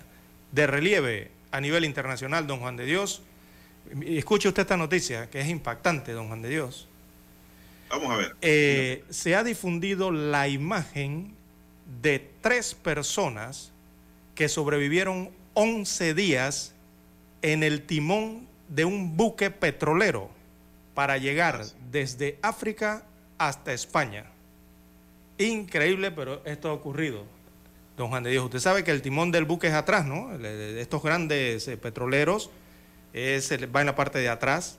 Eh, y ellos se sentaron allí sobre ese timón, sobre esa, esa pieza ¿no? de metal enorme, y allí se fueron viajando eh, a lo largo del océano, don Juan de Dios, de los mares. Allí se fueron estas tres personas y se la pasaron 11 días sobre el timón, sentados atrás, en, la quilla, ¿no? Algunos le dirán, le llaman quilla, pero realmente es el timón. Así que eh, esto ha sido impactante eh, cuando llegaron a España, así que se trata de tres eh, varones adultos de origen subsahariano, han sobrevivido esta travesía de 11 días en la mecha o en el timón ¿no? del barco petrolero que navegó sin escala entre el puerto africano de Lagos y la ciudad española de Las Palmeras, esto en la Gran Canaria en las Islas eh, Canarias, esto queda en el Atlántico en España. Así que, sin embargo, estas personas eh, no tienen consideración legal de migrantes, sino de polizones. Montaron al barco, ahí nadie se dio cuenta. Ellos serán devueltos al buque para que la tripulación se haga cargo de ellos sin permitir que bajen a tierra hasta que hagan escala de nuevo en el país de su partida, allá en Nigeria según han indicado las fuentes gubernamentales españolas. Imagínense. Los van a regresar, ¿Ah? César. Los van a regresar nuevamente a la tierra. Sí, sí, sí, Los encontraron allí en la parte de atrás. Esto es por donde van las hélices del barco, atrás, don Juan de Dios. Las, las, que van atrás, ¿no? Ahí hay una pieza enorme que es la que se mueve y es uno de los timones del barco. Bueno, ellos se sentaron allí como polizones y se fueron allí por todos estos mares, don Juan de Dios imagínense, 11 días, ¿no? Eh, fueron avistados entonces y los descubrieron como polizones. Sin comer y tomando agua salada, don César. Así es. No, imagínese una ola o un mal tiempo, don Juan de Dios, en el Atlántico. Recuerde que allí siempre se presenta este mal tiempo, ¿no? Una ola ha podido eh, bañarlos y, echarlos al mar y hubiesen muerto, ¿no? Eh, pero lograron esa travesía.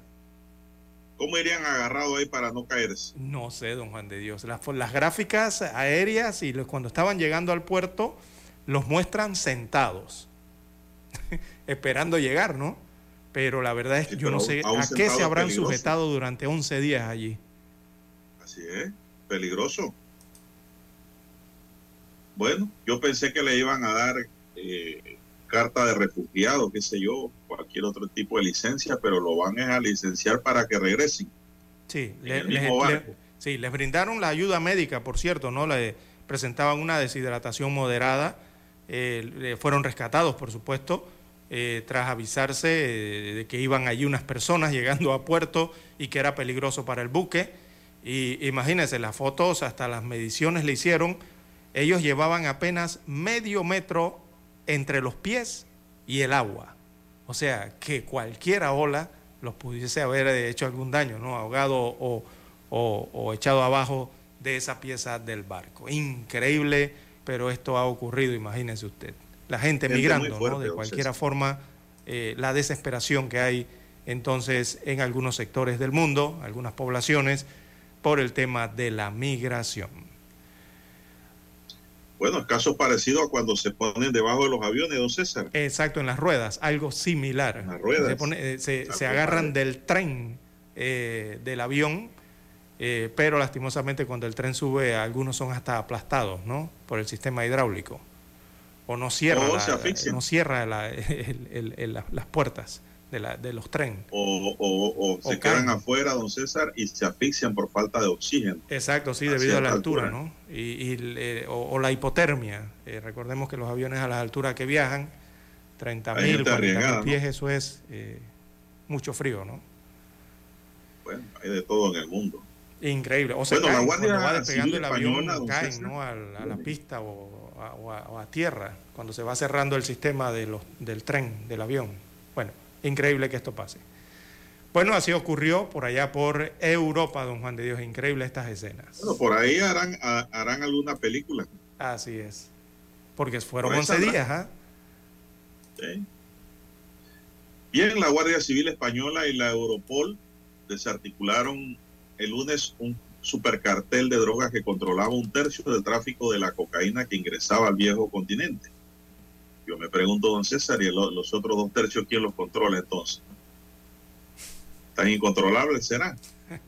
De acuerdo con las investigaciones de la Guardia Civil Española, el proveedor de la droga era un panameño afincado en Dubái, que las autoridades catalogan como uno de los seis señores de la droga que controlaban y dirigían las actividades criminales de las distintas células bajo la convicción de estar en un santuario donde se sentían intocables y que a su vez les permitía mantener un alto nivel de vida. Medios españoles identifican al panameño presuntamente con el nombre de Anthony Martínez como responsable de la introducción de la droga en el puerto de Manzanillo y que igualmente mantenía contacto con el resto de los varones en el Emirato. Aunque Martínez, según las autoridades europeas, era la conexión para suplir de droga a los europeos y que un porcentaje importante de la droga contenerizada que se traficaba desde Panamá tiene como destino Arabia Saudita, este hombre parecía estar fuera del radar de las autoridades panameñas. Y nadie sabía, parece, porque ayer TVN fue al Ministerio Público a investigar qué había sobre esto y nadie le dio respuesta. Entonces, la inteligencia parece centrarse en las pandillas o estructuras locales como aparato logístico para recibir la mercancía de Colombia y su posterior exportación. El nombre de Anthony Martínez aparece en el registro público como directivo de varias sociedades anónimas.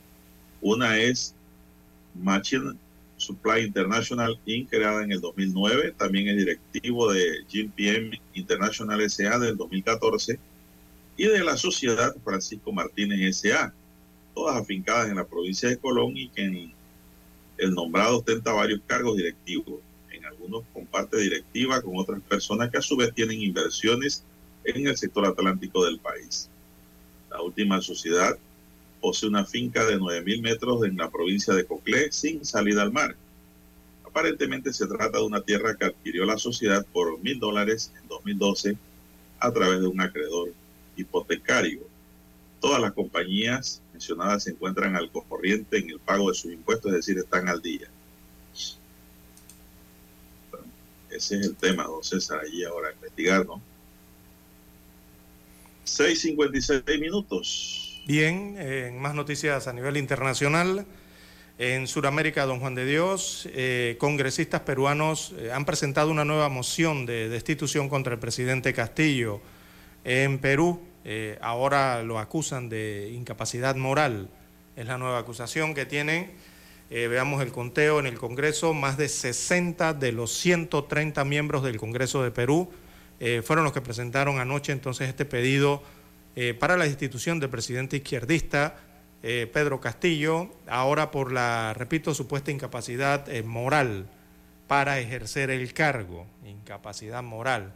Así que la, la, moción de vacancia, como le llaman allá en el Congreso peruano, eh, es la tercera ya, van tres mociones en 16 meses que tiene Castillo en frente al poder como presidente.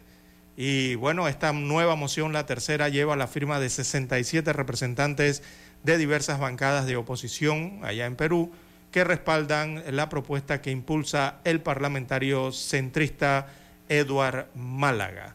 Abro comillas, le cito. Proponemos la vacancia de la presidencia de la República, ocupa, ocupada por Pedro Castillo Terrones, por haber incurrido en la causal de permanente incapacidad moral.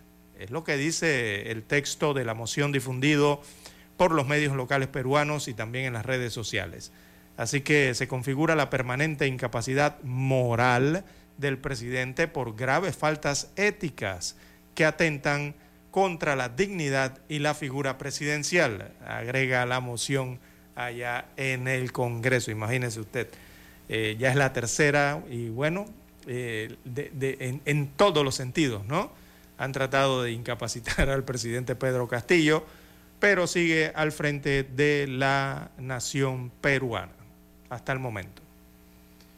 Bueno, don César, y pues las autoridades neoyorquinas mostraron ayer su determinación de trasladar por la fuerza a, centros psiquiátricos a personas con enfermedades mentales graves que andan por la calle, mm. Que puedan suponer un peligro para los demás y para ellos mismos, o que no sean capaces de procurarse las necesidades básicas para sobrevivir.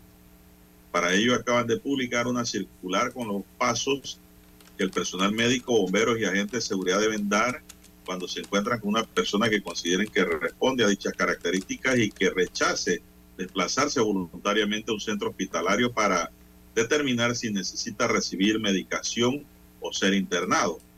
Aquí se incluyen, don César, a los indigentes y los piedreros. ¿eh? Sí, sí, sí.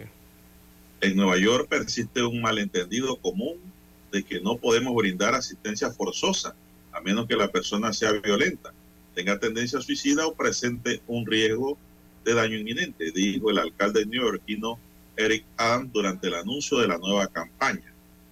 El alcalde insistió en que pues se va a tomar la medida por la cantidad de orates y de personas enfermas que están en la calle que no aceptan ir a un centro de rehabilitación o a un hospital pero que los van a tener que llevar por la fuerza, por su y bien. Eso está bien, y eso está perfecto, don Juan de Dios. Es que en Nueva York, recordemos que están en el cono norte y precisamente ya para estas semanas las temperaturas descienden, don Juan de Dios, incluso van a descender a, puntos que para el cuerpo es congelación, es hipotermia y es muerte. Entonces, estas personas sin hogar, que son las que se refiere esta nota, eh, regularmente duermen o en la calle pero también duermen en las estaciones del metro de Nueva York. Incluso, ¿usted sabe lo que hacen? Para tratar de guarecerse y buscar algo de calor. Ellos abordan los vagones del metro y viajan toda la noche eh, en los vagones del metro. Ellos van y vienen, se quedan en los vagones durmiendo, ¿verdad? Pero es por buscando un lugar, un refugio, ¿no? Eh, frente al frío y las situaciones que se enfrentan allá en Nueva York con las bajas temperaturas. Bueno, el alcalde dijo que llegó el orden. Se nos acabó el tiempo y vamos a Washington para regresar con más.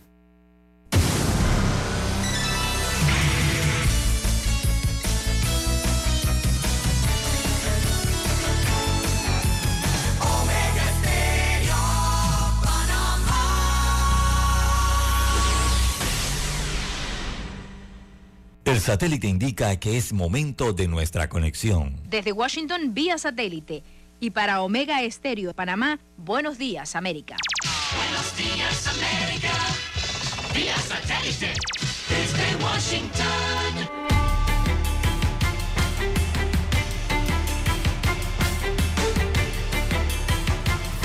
Washington, Leonardo Bonet.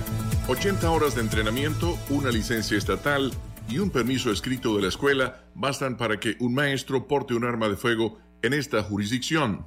De 1.200 escuelas públicas en Texas, solo 84 apoyan su seguridad en maestros que han sido entrenados como alguaciles y que por esta razón portan armas de fuego. Una ley local aprobada hace una década busca facilitar este apoyo. Al no ver mayor acogida, el gobierno republicano estatal ha buscado promover que más colegios implementen esta medida. La norma establece que el alguacil debe ser empleado de la escuela, poseer una licencia para aporte de armas del Estado, pasar una prueba psicológica y tomar un curso de 80 horas de preparación. Laura Sepúlveda Austin, Texas. El cierre de fronteras genera una crisis migratoria en el continente debido a decenas de miles de venezolanos desplazados. Así lo informó desde Panamá la ONG Coalición por Venezuela. Lo que más les preocupa es el tema de tener que regresar a Venezuela. Muchos de ellos no lo quieren, otros sí. Es un paso bastante difícil el que han tenido que hacer para atravesar 6, 7 fronteras en escasas dos semanas y luego regresar a Venezuela. Esta ONG afirma que el gobierno de Panamá ha repatriado a más de 7 mil venezolanos a bordo de vuelos humanitarios. Por otra parte, en Nicaragua se han registrado venezolanos en situación de calle y así en otras naciones de la región. José Pernalete, Miami. Stuart Rhodes, fundador del grupo Oath Keepers, Guardianes del Juramento, fue condenado por conspiración sediciosa en un violento complot para anular la elección de Joe Biden, lo que da al Departamento de Justicia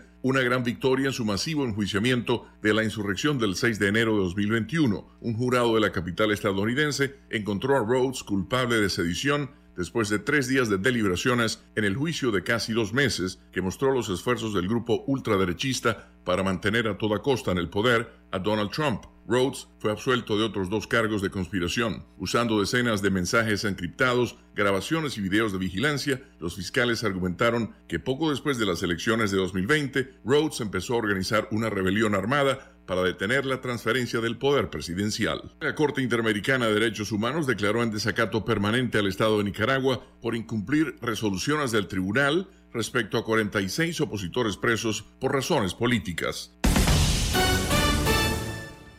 La Universidad Sorbona de París, una de las más antiguas y prestigiosas del mundo, otorgó el doctorado honoris causa a la exguerrillera de la Revolución Sandinista Dora María Telles, quien fue condenada en Nicaragua por traición a la patria.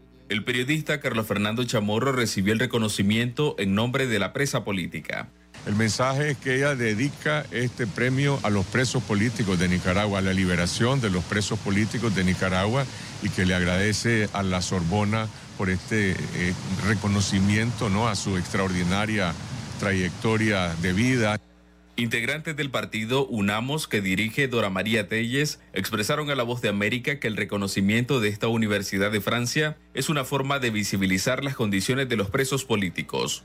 Dora María Telles es una expresión ícona dentro del partido, es una de nuestras fundadoras, por lo tanto nos sentimos muy orgullosos de que tenga ese reconocimiento internacional muy bien merecido por su lucha, su trayectoria inquebrantable por la libertad y la democracia en Nicaragua. Según la poeta y escritora Yoconda Belli, las condiciones de la exguerrillera de 67 años son críticas.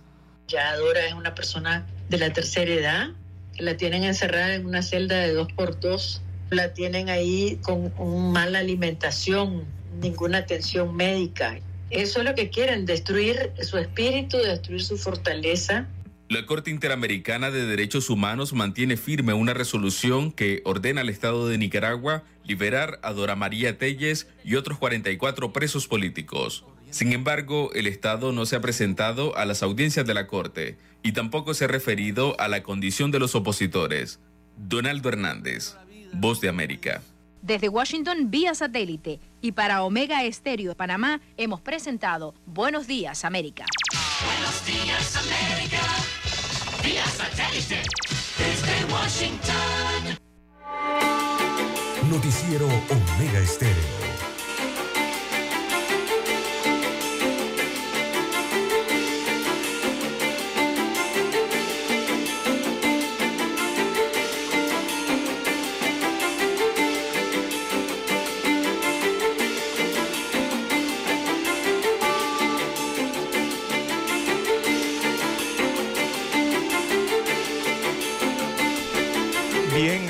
Las 7.6, 7.6 minutos de la mañana en todo el territorio nacional.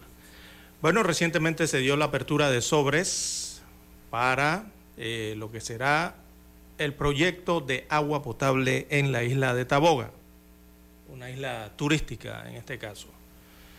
Eh, la Autoridad de Turismo de Panamá fue la que realizó la apertura de sobres del proceso de licitación, que es una licitación internacional para el estudio y diseño, construcción, operación y mantenimiento del nuevo sistema de agua potable y la rehabilitación y mantenimiento del sistema actual de agua potable y alcantarillado de Taboga. Muchos se quedarán, pero ¿por qué hace la Autoridad de Turismo de Panamá haciendo alcantarillados y haciendo sistemas de redes de agua potable? Cuando eso le debería, eh, debería ser competencia del IDAN o de alguna otra institución ¿no? de inversión pública. Pero bueno, eh, el, turismo también allí hay inversión. El proyecto incluye el diseño del nuevo sistema de alcantarillado sanitario, el sistema de tratamiento de aguas residuales en el distrito de Taboga, allá en la isla, recordemos. El proyecto tiene un costo de 6.1 millones de dólares y el periodo de ejecución está pactado para 725 días. eh, en lo que es la operación, le sería la construcción y el diseño, ¿no? Completo todo. Eh, también eh, se especificó que incluye la instalación de una planta desalinizadora en Taboga. También mejoras al sistema completo de redes, líneas de conducción, almacenamiento.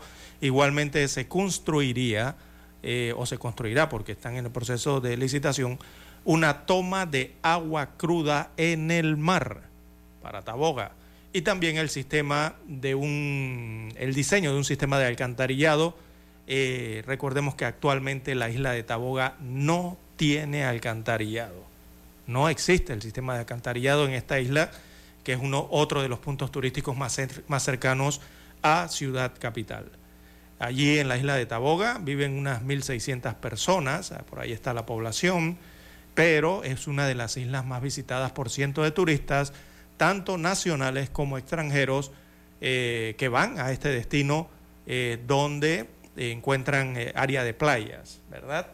En esta isla cercana a Ciudad Capital.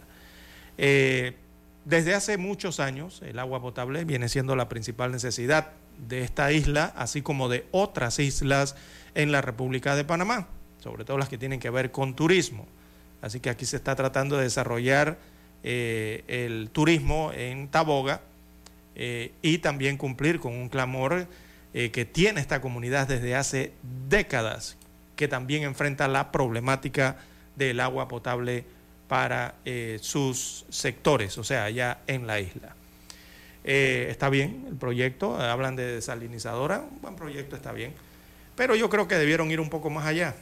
Desde hace décadas eh, se está hablando de una forma más segura de poder garantizar el agua potable a esta isla de Taboga y así desarrollar su población y desarrollar también el turismo en el área, que sería eh, una conexión, una tubería que conecte la isla de Taboga con tierra firme, acá el área continental de la provincia de Panamá, específicamente por el área revertida, eh, donde está eh, esta área de eh, Balboa, ¿no? Se conoce como Balboa, eh, ya sea Farfán, estas áreas en la provincia de Panamá Oeste, o desde acá, desde las riberas eh, del canal, eh, en el área donde se encuentra Amador, poder enviar una tubería, ¿no? Que abastezca de agua potable, eh, principalmente de la planta potabilizadora de Miraflores.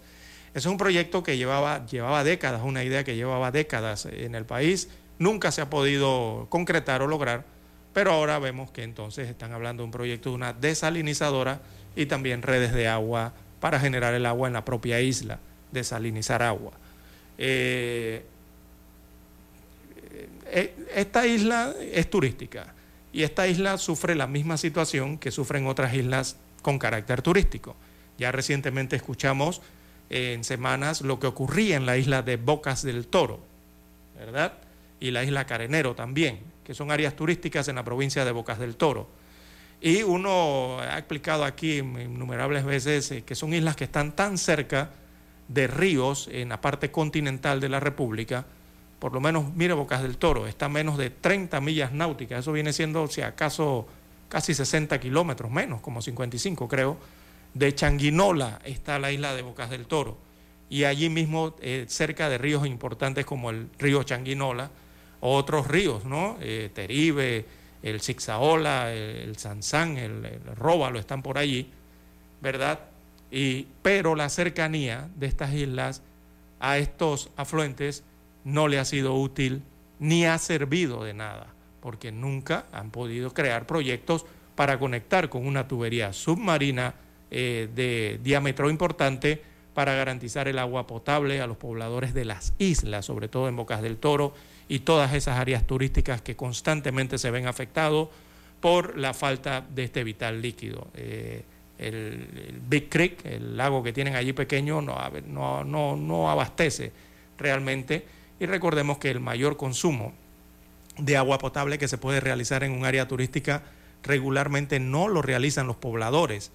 El agua realmente se la consumen es en las actividades turísticas, eh, lo que es la hotelería, todo lo que se necesita para mantener el área turística y sobre todo los turistas que llegan al área, ¿no? Eso ocurre en Bocas del Toro, en donde también se puede conectar a través de una tubería.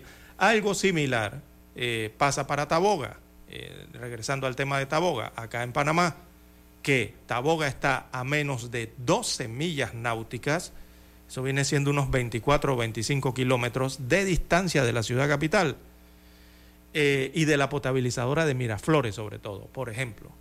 Y han pasado décadas y aquí no han podido conectar vía tubería submarina a esta isla con una potabilizadora o ríos seguros, ¿verdad? Para proveerle de agua potable. Las promesas siempre han ido, siempre han venido, año tras año. Han pasado más de 30 años que vienen con esta idea y nunca la han ejecutado. Y es una idea que no se requiere gastar muchos millones de dólares. Eh, aquí con un préstamo pequeño, hasta casi de menos de 5 millones de dólares, se puede conectar una tubería eh, entre la ciudad capital y la isla de Taboga. Eh, pero bueno, no se invierte en ese tipo de infraestructura, que quizás es un poco menos costosa. Y eh, por lo menos aquí están llevando adelante la Autoridad de Turismo de Panamá otro proyecto que tiene que ver ya con una desalinizadora propia eh, para el agua potable eh, dentro de la misma isla de Taboga. Esperemos que sea un proyecto que lleve desarrollo entonces y sobre todo esta agua potable y no haya problemas para el, el suministro regular de agua en esta isla turística. Aunque vuelvo y repito, yo considero que mejor sería un proyecto de una tubería que conecte eh, a esta isla con eh, la tierra firme y potabilizadoras acá en tierra firme con ríos que son más caudalosos o propiamente los lagos ¿no? del canal de Panamá que son más caudalosos y pueden garantizar constante suministro de agua potable. Bien, esto va a ocurrir en Taboga, en Bocas del Toro, eh, pues me parece que todavía siguen con la misma problemática, eh, ha disminuido, pero eh, todavía sigue la misma problemática del agua potable para la provincia de Bocas del Toro, allá donde se ubica su distrito capital, en la isla de Bocas del Toro. Bien, amigos oyentes, las 7:15, 7:15 minutos de la mañana en todo el territorio nacional. Y esto lo digo porque hay que aprovechar y, y hay que saber eh, potenciar las joyas turísticas que tiene el país. Una de ellas es Taboga, Bocas del Toro, también está el área de las comarcas en Gunayala y otras islas que están eh, para el área central de la República. Bien, eh, tenemos que hacer la pausa, amigos oyentes, y retornamos. Noticiero Omega Estéreo. En Omega Estéreo hacemos contacto vía satélite con la voz de América en Qatar 2022. Presentado gracias a Banco Aliado, tu aliado en todo momento. La tensión se apoderó de los hinchas ecuatorianos durante los 90 minutos del partido frente a Senegal. En el tercer encuentro mundialista, cientos de personas dejaron sus actividades habituales para seguir el duelo. En el segundo tiempo hubo una efímera esperanza cuando Ecuador empató al minuto 68. Pero apenas minuto y medio después los campeones africanos anotaron de nuevo y dejaron el marcador 2 a 1, que sería el definitivo. Los seguidores expresaron una mezcla de orgullo y decepción. Injusto, pero ya, pues, así es el fútbol.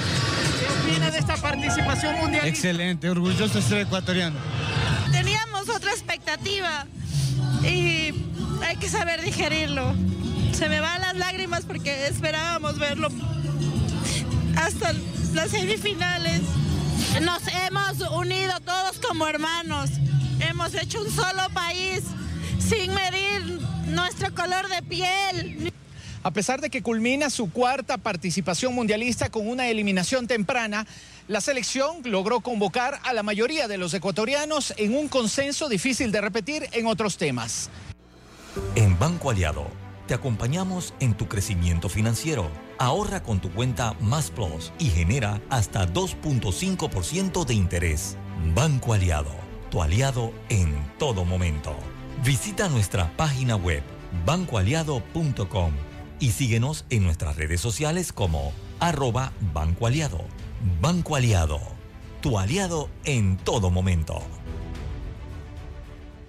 Continuamos desde Doha, Qatar, junto a Jacopo Luzzi. Si les interesa, le podemos contar que la temperatura ha sido súper agradable hasta hoy. De hecho, en la noche muchas veces tenemos que tener un abrigo cuando estamos afuera de los estadios o incluso dentro de los estadios. Pero felices y contentos de seguir brindándole esta información día a día. Vamos a repasar junto a Jacopo Luzzi. Brasil ya se calificó a los octavos, junto con Francia que ya se calificó, y Suiza, Camerún y Serbia se van a jugar ahora quién pasa como segundo en este grupo. Ese era el grupo G. Por el grupo H abrieron hostilidades temprano. Corea y Ghana, Corea del Sur y Ghana. Otro partidazo. En ese grupo quedó Uruguay, uno de los nuestros quedó complicado. Sí, definitivamente, además de los equipos que ya quedaron en el camino, se definen las posiciones de quién avanza y quién se queda fuera de esta Copa del Mundo. Es Jacopo Luzzi, soy Nelson Viñoles para La Voz de América, enviados especiales a Qatar. Hemos presentado vía satélite por la voz de América Qatar 2022. Gracias a Banco Aliado, tu aliado en todo momento. Noticiero Omega Estéreo. Omega Estéreo. Cadena Nacional.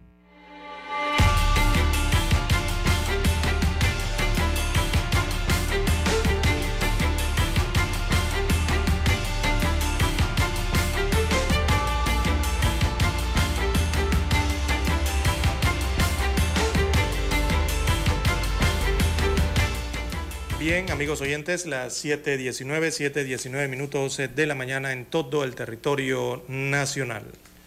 Bueno, Fiscalía muestra pruebas de que Martinelli Berrocal tejió la canasta de New Business, este en la investigación y el caso que avanza. Así que el fiscal superior Uris Vargas solicitó el llamamiento a juicio del expresidente Ricardo Martinelli Berrocal por la presunta comisión del delito de blanqueo de capitales a través de la sociedad New Business, utilizada para la compra de la editora Panamá América, por sus siglas EPASA. Recordemos que esta editora Panamá América eh, es la que eh, tiene los diarios Panamá América, Crítica Libre y Día a Día. Bueno, a las 9 y 5 de la mañana del día de ayer, 29 de noviembre, la juez liquidadora, la juez tercera liquidadora de causas penales, Valoisa Martínez, declaró abierta la sesión y correspondió a la Fiscalía presentar eh, sus alegatos. El fiscal Vargas sustentó su petición en las declaraciones de, de los españoles Julio Casla García y Eugenio del Barrio Gómez, directivos eh, de la empresa Fomento de Construcciones y Contratas, por sus siglas FCC.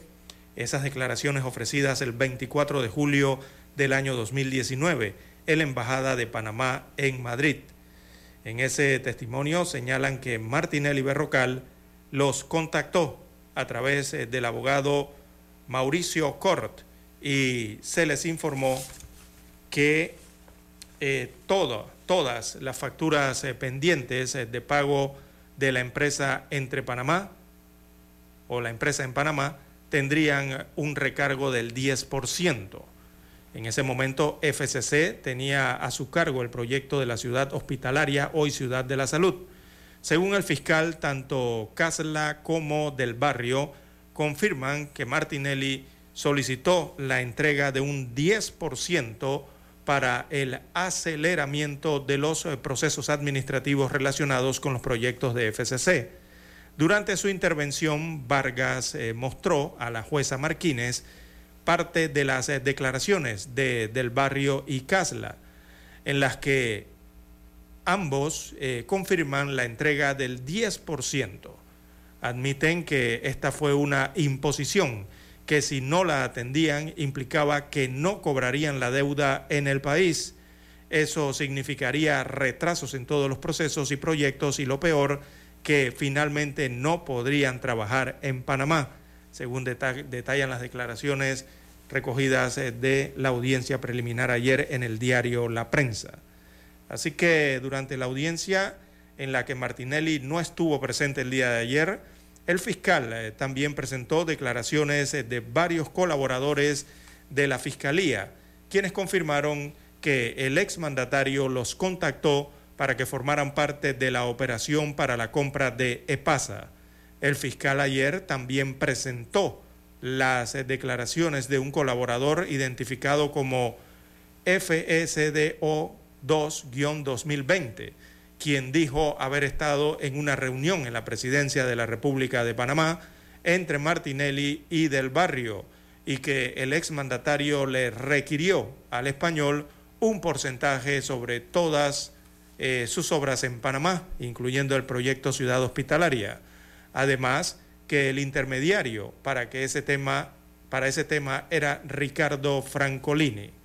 Vargas también aportó durante su alegato evidencias eh, de cómo se había eh, gestado la compra de PASA con millones de dólares del Estado, canalizados a través de la sociedad New Business. Según dijo el fiscal, ese dinero provenía de contratos otorgados a distintas empresas y sociedades para la ejecución de obras públicas. El fiscal eh, mencionó específicamente el contrato para la construcción de un nuevo edificio para la Asamblea Nacional, otorgado en el año 2010 a la empresa constructora Corsione. Igualmente mencionó el caso de la empresa Transcaribe Trading, la TCT, a la que se le adjudicó un contrato para la remodelación, diseño y construcción de la autopista Raiján La Chorrera. Presuntamente, esta empresa también aportó a la canasta de fondos asignados originalmente para el proyecto con el Estado. Sobre este aspecto, ayer eh, refirió entonces las declaraciones rendidas por Danny David Cohen, quien tras alcanzar un acuerdo de colaboración con la Fiscalía, admitió que en el año 2000 recibió dinero de parte de David Ochi y posteriormente lo remitió a la cuenta número 0112 87-6 a nombre de New Business Services Limited para la compra de EPASA, previa solicitud de Gabriel Betesh Betesh, a quien Martinelli le habría requerido dicha gestión. Destaca el relato hoy del periodista Juan Manuel Díaz en la página 56A del diario La Prensa. Destaca la información que también se explicó el día de ayer que la sociedad eh, Fursis Latin Corporation Inc. recibió la suma de 300 mil dólares y de Silver Bear Financial Corp de 350 mil igualmente. Estas sumas eh, provenían de TCT, propiedad de David Ochi, y que luego fueron remitidas de manera íntegra en diciembre del año 2010 a la cuenta de New Business. Otra de las evidencias aportadas el día de ayer en esta audiencia eh, por parte de la Fiscalía es la declaración del colaborador Gabriel Betech, quien reveló que en diciembre del año 2010 fue contactado por Martinelli Berrocal para pedirle que recibiera unos montos de dinero de parte de David Ochi y que posteriormente lo traspasara hacia la cuenta New Business para la compra de EPASA, destaca el diario La Prensa. Luego, según su confesión, llamó a Ochi y le dijo que tenía instrucciones del presidente Martinelli Berrocal para enviarle la suma de 300 mil dólares para que luego los depositara en la cuenta New Business para la compra de PASA. Además dijo que para justificar dichas transacciones firmó el 15 de diciembre del 2010 un contrato de inversión ficticio con Martinelli. Así que la Fiscalía el día de ayer también leyó extractos de la indagatoria de Nicolás Corcione el pasado 5 de abril del 2018, que declaró que el propio Martinelli Berrocal lo invitó en diciembre del año 2010 a participar en la compra de EPASA. Así que Corcione contestó, eh, contó Corcione que aportó un millón de dólares siguiendo instrucciones del presidente Martinelli, aunque a cambio le dieron ninguna acción, no le dieron ninguna acción, dice Corcione. Esto, eh, según Corcione, en su declaración del año 2018, él entendía que era el 3%, según dijo el fiscal. Así que para el fiscal Varga, estos detalles revelan que hubo toda una estrategia montada para la compra de PASA con la participación de muchos allegados al expresidente y que para ello usaron empresas como Constructora del Istmo, TCT, Constructora Corsione y Asociados SA y la liquidada Casa de Valores Financial Pacific. Así que parte de lo que dijo el día de ayer el fiscal en la audiencia preliminar, eh, argumentando que Martinelli Berrocal eh, tejió la canasta de New Business, o por lo menos de esta cuenta. Así lo relata hoy el diario La Prensa. Bien, amigos oyentes, no tenemos tiempo para más.